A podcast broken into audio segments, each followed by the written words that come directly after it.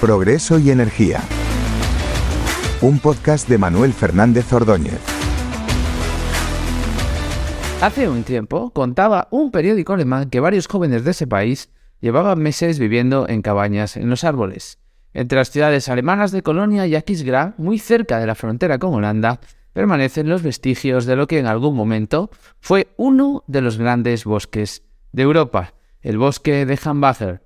Este bosque se ha convertido en una de las puntas de lanza de la lucha de los verdes alemanes y algunos activistas se establecieron allí de manera permanente para salvar lo poco que permanecía en pie. Hoy apenas queda un 10% de la superficie del bosque original, ya que el otro 90% ha sido engullido por una descomunal mina de carbón a cielo abierto. A pesar de los discursos y de las buenas intenciones, la realidad va más allá de cualquier política, previsión optimista o brindis al sol.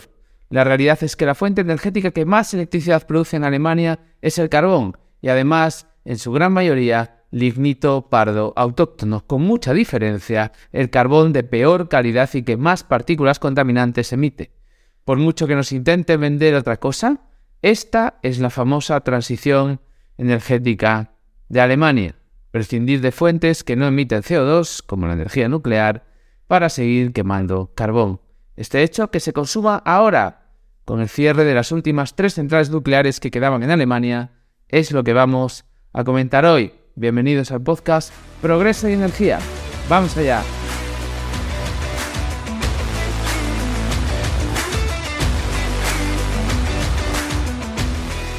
La intensa dependencia alemana de los combustibles fósiles está en realidad ligada a su propia historia. Alemania es un país sin recursos petrolíferos, pero asentado sobre cantidades ingentes de carbón, un recurso que les había situado como una de las referencias industriales del mundo y que incluso fue capaz de alimentar la maquinaria de guerra del ejército nazi durante la Segunda Guerra Mundial. ¿Cómo creen ustedes, si no, que un país se embarca en un conflicto bélico de ese calado sin tener petróleo que alimente sus medios de guerra, tanques, la aviación, los barcos, los vehículos terrestres. Pues precisamente porque Alemania fabricaba combustibles sintéticos a partir de su carbón autóctono, gracias al método Fischer-Tropsch que estos dos científicos alemanes desarrollaron en 1923. Alemania era capaz de fabricar muchas cosas a partir del carbón, incluso fueron eh, capaces de fabricar margarina, que utilizaban para cocinar a partir del carbón. En 1944, sin ir más lejos, más del 90% del combustible de aviación y el 50% de todo el petróleo utilizado por Hitler provenía del procesado del carbón. De hecho, cuando los aliados comenzaron a bombardear las plantas de combustible sintético, dejaron al Tercer Reich sin sangre para alimentar su criatura bélica. Probablemente esta, unida, por supuesto, a otras causas, contribuyeron al final de la guerra. En la Alemania posterior a 1945, el carbón cubría el 90% de sus necesidades energéticas. El carbón fue lo que catapultó la recuperación económica germana tras la guerra. Bueno, el carbón y el Plan Marshall y la condonación del 50% de la deuda alemana también. Pero lo cierto es que crecieron sostenidamente al 7% durante años, y el carbón fue el responsable de abastecer la gigantesca industria alemana, hasta tal punto que la industria del carbón se beneficiaba de leyes ventajosas mediante las cuales podía incluso no respetar la propiedad privada si era necesario. Tenemos que remontarnos a finales de los años 30, cuando la mano derecha de Adolf Hitler y una de las personas más influyentes del Tercer Reich, el fundador de la Gestapo, Hermann Göring, fue el encargado de desarrollar lo que conocemos como el Plan Cuatrienal 1936-1940. Se trataba de un plan destinado a preparar a Alemania para la guerra en la que se iban a meter y convertirla en una economía autárquica capaz de abastecerse de sus propios recursos.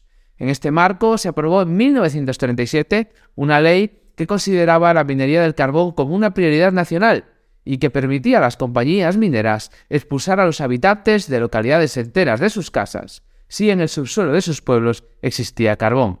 Aunque no lo crean, esta legislación sigue en vigor en la actualidad y las compañías mineras, en pleno siglo XXI, siguen expulsando a gente de sus casas en Alemania para extraer carbón y luego quemarlo. Todos los habitantes de las localidades de Ingmeraz y Pesch, por ejemplo, fueron obligadas a abandonar sus casas en el año 2014. borraron sus pueblos del mapa para que una empresa minera pudiera ampliar la explotación de la mina de Garzweiler. La misma mina que hace apenas tres meses, ustedes lo recordarán, fue portada de todos los medios porque se iba a demolar otra localidad más para seguir extrayendo carbón. Les sonará a ustedes porque la propia activista Greta Thunberg estuvo allí manifestándose e incluso fue detenida. En pleno año 2023, en Alemania, con un gobierno de coalición del Partido Socialista y de los Verdes, se siguen derribando pueblos para sacar carbón y para quemarlo. Esta debe ser la famosa transición ecológica, esa de la que tanto presumen en Alemania. Pero volvamos al periodo posterior a la Segunda Guerra Mundial. A medida que transcurrió la segunda mitad del siglo XX, el carbón fue perdiendo fuerza a nivel mundial, no solo en Alemania, frente al petróleo y el gas, y a partir de los 60 perdería aún más presencia con la llegada de la energía nuclear. Alemania fue uno de tantos países que, como España, apostó por diseñar un programa nuclear, pero en Alemania fueron incluso más allá, desarrollando su propia tecnología. De hecho, y para que ustedes lo sepan, uno de los reactores nucleares que tenemos en operación en España, de la central nuclear de Trillo en Guadalajara, es de diseño alemán. Al igual que en otros lugares, como España, Francia, Estados Unidos o Japón, muchos otros países, los altos precios del petróleo durante la crisis del 73 pusieron de manifiesto la enorme dependencia energética que tenían muchos países del mundo, lo que les hizo lanzarse al desarrollo de unos intensos programas nucleares como alternativa al petróleo y sus derivados. Entre 1974 y 1986, en apenas 12 años, entraron en operación 18 reactores nucleares en Alemania, Solo en 1985 se conectaron a la red eléctrica cuatro reactores. En medio de esta carrera nuclear, en 1986 tuvo lugar el accidente de Chernóbil, que tuvo un impacto muy dramático en la opinión pública alemana. En ese momento es cuando el Partido Socialista se hace antinuclear y firma un manifiesto para abandonar la energía nuclear en Alemania. Y digo en ese momento porque conviene aclarar que los socialistas alemanes eran pronucleares como muestra de ustedes saber que en el Congreso Socialdemócrata celebrado en diciembre de 1979, los delegados aprobaron por 273 votos frente a 170, es decir, por una amplísima mayoría, la propuesta de construir nuevas centrales nucleares. En este Congreso participaron, entre otros, el entonces canciller Helmut Schmidt y el ex canciller que a todos les sonará, Willy Brandt. Así, cuando el Partido Socialista ganó las elecciones generales de 1998 y se vio obligado a formar un gobierno de coalición con los verdes, ambos partidos acordaron, por supuesto, decretar un apagón nuclear. En su etapa de gobierno se cerraron varias centrales nucleares al llegar a los 32 años de operación. Y conviene tener en mente que el canciller alemán de ese gobierno era Gerhard Schröder, uno de los principales responsables de que Alemania tenga la dependencia energética que tiene de Rusia. Vamos a hacer un pequeño paréntesis llegados a este punto para comentar brevemente algo sobre este personaje tan relevante para la situación energética que vive Alemania en la actualidad. En el año 2005 había elecciones generales en Alemania, en las que Schröder se enfrentaba a Angela Merkel por la Cancillería. Solo diez días antes de las elecciones, Schröder se reunió en Berlín con Vladimir Putin, y ambos países firman un acuerdo para la construcción de un gasoducto que conectara directamente Rusia con Alemania a través del mar Báltico. Este gasoducto se llama Nord Stream y a todos les sonará. El 18 de septiembre, solo 10 días después de esa reunión, Schröder pierde las elecciones, pero permanece como canciller en funciones hasta el día 22 de noviembre. Mientras estaba en funciones, decretó que Alemania otorgara garantías por valor de mil millones de euros para el proyecto del gasoducto, y apenas un mes y medio después de dejar la Cancillería, oh milagro, es nombrado miembro del consejo de la empresa que ejecuta el proyecto, propiedad, por cierto, de la gigante rusa Gazprom. Amigo personal de Putin, el recorrido de Schroeder por las empresas estatales rusas es digna de mención. En 2016 pasa a ser director de la empresa que ejecutará el proyecto del nuevo gasoducto Nord Stream 2, ese que también le suena porque hace unos meses pues volaron en el subsuelo, eh, perdón, bajo el agua del mar Báltico. En 2017 pasa a ser consejero de la mayor petrolera rusa, Rosneft, y en 2022 lo quisieron hacer consejero de la propia Gazprom, algo que la invasión de Ucrania pues acabó desbaratando. O sea, hay que reírse de las puertas giratorias de los políticos en las compañías energéticas, porque lo de Schroeder deja a todos los demás al nivel de meros aprendices. Hasta tal punto que el propio fiscal general de Alemania inició diligencias para acusar a Schroeder de complicidad en los crímenes contra la humanidad por su relación con el Kremlin, y el partido de Merkel, la CDU, solicitó que Schroeder fuera incluido en la lista de sanciones de la Unión Europea tras la invasión de Ucrania. Pero volvamos al año 2005, cuando Merkel gana las elecciones y llega a la Cancillería. Una de las cosas que hace su gobierno es revertir el calendario de cierre nuclear que los verdes habían acordado con el Partido Socialista Alemán. Se decide otorgar una extensión de vida de 8 años a las centrales más antiguas y de 14 años a las más modernas. Esto implicaba que Alemania tendría energía nuclear al menos hasta el año 2035. Y así llegamos al año 2011, cuando tiene lugar el accidente de Fukushima, en Japón. Merkel, motivada por otros intereses, tomó varias decisiones, claramente erróneas como veremos a continuación, que llevan pasando factura a la transición energética alemana desde entonces. Decidió que todos los reactores nucleares pararan durante tres meses para hacer una evaluación en profundidad de su seguridad. Decidió también que los reactores que hubieran entrado en operación con anterioridad a 1981, que eran ocho en total, cesaran su operación de manera inmediata. Y por último, decidió cancelar el acuerdo de extensión de vida de las centrales nucleares alemanas que ella misma había impulsado y que se fueron cerrando paulatinamente hasta el año 2022, fecha en la que dejarían de operar las tres últimas, las tres que finalmente se cerraron este pasado fin de semana. Por supuesto, el organismo encargado de evaluar la seguridad de los reactores nucleares alemanes certificó que los 17 reactores existentes eran absolutamente seguros y podían seguir operando, pero a Merkel le dio exactamente igual porque ya tenía otros planes en la cabeza. La decisión de Merkel debemos entenderla en clave política, en dos vertientes, en dos vertientes perdón, claramente diferenciadas. Una de ellas era que su ranking de popularidad estaba en los niveles más bajos desde que era canciller, un 43% comparado con el 70% de años anteriores. La crisis de deuda de los países del sur de Europa, entre los que estaba España, por supuesto, ustedes acordarán, y la disyuntiva entre rescatarlos o poner en riesgo las finanzas de la zona euro pasó factura a Merkel ante la opinión pública alemana. La otra vertiente era, sin embargo, de índole regional. Uno de los reactores que cesaron su operación de manera inminente por ser anterior al año 1981, uno de esos ocho que había comentado, estaba en el estado de Baden-Württemberg, ese mismo mes, solo 16 días después del accidente de Fukushima, había elecciones regionales y el partido de Merkel estaba en riesgo de perder ese estado Baden-Württemberg que había sido su bastión desde el año 1953. La opinión pública alemana mostraba una clara posición antinuclear y Merkel, en un desesperado intento por conservar Baden-Württemberg y también de no perder más popularidad, tomó esa decisión populista del cierre nuclear, que fue además absolutamente inútil. No solo perdieron el Estado, sino que los verdes tuvieron la mayor subida de votos de la historia, superando incluso al Partido Socialista y siendo la segunda fuerza más votada. Merkel decidió ir entonces un paso más allá en busca de la aprobación popular y lanzarse de lleno al desarrollo de las energías renovables. Planteó una nueva política energética plasmada en resucitar la Energiewende, que en alemán significa algo así como cambio de rumbo energético. Los objetivos de esta estrategia eran claros reducir las emisiones, fomentar el ahorro energético, instalar energías renovables y cerrar las centrales nucleares. ¿No les llama a ustedes la atención que para hacer una transición energética hacia una economía más baja en carbono, uno de los objetivos sea cerrar las centrales nucleares que precisamente producen grandes cantidades de electricidad sin emitir CO2?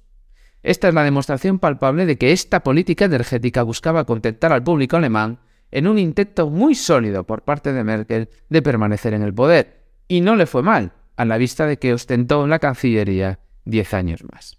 Pero la realidad no cuadra demasiado bien con los planes hechos en una hoja Excel, y llegado el año 2019, la implementación de la Energiewende distaba mucho de los objetivos marcados. Y digo el año 2019 porque es el año justo antes del COVID. En ese momento las emisiones estaban un 22% por encima del objetivo marcado, el consumo de energía primaria se había reducido cuatro veces menos de lo previsto y el consumo eléctrico se había reducido apenas la mitad de lo esperado. Hubo voces que lanzaron las campanas al vuelo porque los datos para el año 2020 fueron mucho mejores, pero obviaban la realidad de que esas estadísticas estaban profundamente alteradas por la pandemia del COVID. Que supuso un parón de las economías mundiales y por supuesto también de la alemana. Por ejemplo, las emisiones de CO2 se desplomaron un 10% en un único año, haciendo que Alemania cumpliera por los pelos los objetivos de la Energiewende. Pasado el COVID, las emisiones, por supuesto, volvieron a aumentar significativamente a pesar de no estar la economía alemana a pleno rendimiento. Si comparamos el mix de generación eléctrica en Alemania en el año 2010, justo antes de Fukushima, y cuál fue ese mix en el año 2022, se pueden apreciar dos cosas de manera muy clara. Uno, que el peso de las energías renovables ha crecido a más del doble, y dos, que la presencia de la energía nuclear ha disminuido en un factor 4. Se nos presenta esto como un éxito en la transición energética, pero no lo es. En realidad es un rotundo fracaso. Porque Alemania sigue produciendo más del 40% de su electricidad mediante la quema de combustibles fósiles. La fuente principal de electricidad sigue siendo el carbón y viene siendo así desde que existe electricidad en Alemania, es decir, no han hecho una transición a nada. En el siglo XIX la principal fuente de electricidad en Alemania fue el carbón, en el siglo XX la principal fuente de electricidad fue el carbón, en los primeros 20 años del siglo XXI la principal fuente de electricidad ha sido el carbón y con los últimos datos disponibles del año 2022 la principal fuente de electricidad sigue siendo el carbón. Esta es la realidad de Alemania. La verdadera transición hubiera tenido lugar si se hubiesen mantenido en operación los 17 reactores nucleares que estaban funcionando a principios de 2011 y si hubiera hecho a la vez la misma inversión que se ha hecho en energías renovables. Qué diferentes hubieran sido las cosas entonces. Para empezar, las renovables seguirían cubriendo casi la mitad de la demanda, pero la energía nuclear hubiera producido el 27% del total de la electricidad, expulsando a buena parte de los combustibles que emiten CO2 y dejándoles en una contribución del 23%, en lugar del 44% que realmente tienen ahora. Esos 21 puntos de diferencia son mucho más importantes de lo que parecen, por varios motivos. Uno, hubiera supuesto que la primera fuente de electricidad fuera la energía nuclear y la segunda la energía eólica. Esto sí es una transición energética real, de un sistema eléctrico capitaneado por la quema de combustibles fósiles a uno liderado por energías que no producen emisiones. Segundo, podrían haber ahorrado la emisión de más de 100 millones de toneladas de CO2 cada año. Tercero, además, esto hubiera supuesto tener unas emisiones por debajo de lo acordado en la Energiewende, habiendo cumplido, por tanto, los objetivos. Y cuatro, ese 23% de combustibles fósiles podría haberse repartido del siguiente modo. Un 1% de residuos no renovables, un 9% de carbón huya y un 13% de carbón lignito autóctono. Si lo han escuchado bien, residuos renovables, carbón huya y carbón lignito. Si se dan cuenta, no hay gas, no hay absolutamente nada de gas. Si no hubieran cerrado las centrales nucleares, no dependerían del gas en absoluto, ni tendrían riesgo en el suministro eléctrico. No tendrían que haberse puesto a construir regasificadoras como locos, estar buscando gas natural licuado en los mercados internacionales, estar sometidos a la volatilidad de los precios del gas y sufrir cada invierno, además de ponerse a construir 20.000 nuevos megavatios de centrales eléctricas de gas, que es lo que está haciendo Alemania ahora. Y no hemos hablado todavía del coste que esta política ha supuesto para la sociedad alemana. Es muy difícil estimar la cuantía del coste de la Energiewende. Nadie sabe lo que cuesta la Energiewende. Algunas fuentes, como los analistas de Bloomberg, nos hablan de cifras cercanas a los 500.000 millones de euros. Después de gastarse una cantidad equivalente al todo el PIB de Suecia, de Polonia, de Argentina o de Bélgica, han conseguido lo siguiente. 1. Ser el país de Europa que más CO2 emite. 2. Ser el país con la tercera electricidad más cara de Europa. 3. No cumplir la mayoría de los objetivos de la Energiewende. 4. Tener un sistema eléctrico 20 veces más emisor que el de Suecia, 4 veces más emisor que el de Francia y el doble de emisor que el de España. Y 5. Y esto es muy importante provocar la muerte de más de 10.000 personas por la contaminación del aire debido a la emisión de óxidos nitrosos, óxidos de azufre y otros tipos de partículas a causa de las centrales de carbón y de gas. Porque sí, quemar combustibles fósiles genera partículas contaminantes muy dañinas para la salud que ocasionan miles de muertos. ¿No resulta paradójico que para luchar contra el cambio climático se cierren centrales nucleares que no emiten CO2 y que además para cerrarlas utilicen el argumento de que son peligrosas, pero sigan quemando carbón que ocasiona miles de muertos cuando la energía nuclear no genera ninguno, absolutamente ningún muerto? A estas alturas de la película ya tendrán ustedes muy claro que la realidad va por otro lado, ¿verdad? La decisión alemana de cerrar las centrales nucleares en el año 2011 fue un error catastrófico que ha lastrado la transición energética de manera indiscutible. La posición populista de Merkel ha condenado a los ciudadanos alemanes a una transición que está siendo lenta y está siendo muy cara. El cierre de unas centrales nucleares que eran totalmente seguras ha ocasionado en realidad, como he dicho, la muerte de miles de personas por la contaminación del aire y ha hecho aumentar los precios de la electricidad de manera dramática, cercenando la creación de riqueza y aumentando la pobreza energética. La mayoría de la población alemana, lo hemos visto en fechas recientes, estaba en contra de cerrar las tres centrales nucleares que quedaban en operación, pero aún así lo han hecho. Aún así, las han cerrado. Lo cual nos hace sospechar que sus verdaderos motivos son otros, menos evidentes, pero mucho más mezquinos. Tal vez nos hallemos ante una política de decrecimiento, de frenar el desarrollo y el progreso de manera absolutamente premeditada, de hacernos más pobres a todos utilizando para ello cualquier argumento que esté a su alcance. Hay un hecho indiscutible. Los ciudadanos alemanes son más pobres hoy sin energía nuclear que hace una semana con ella. ¿No les da que pensar? Cuídense mucho, queridos pataliebres, y nos vemos en el próximo podcast.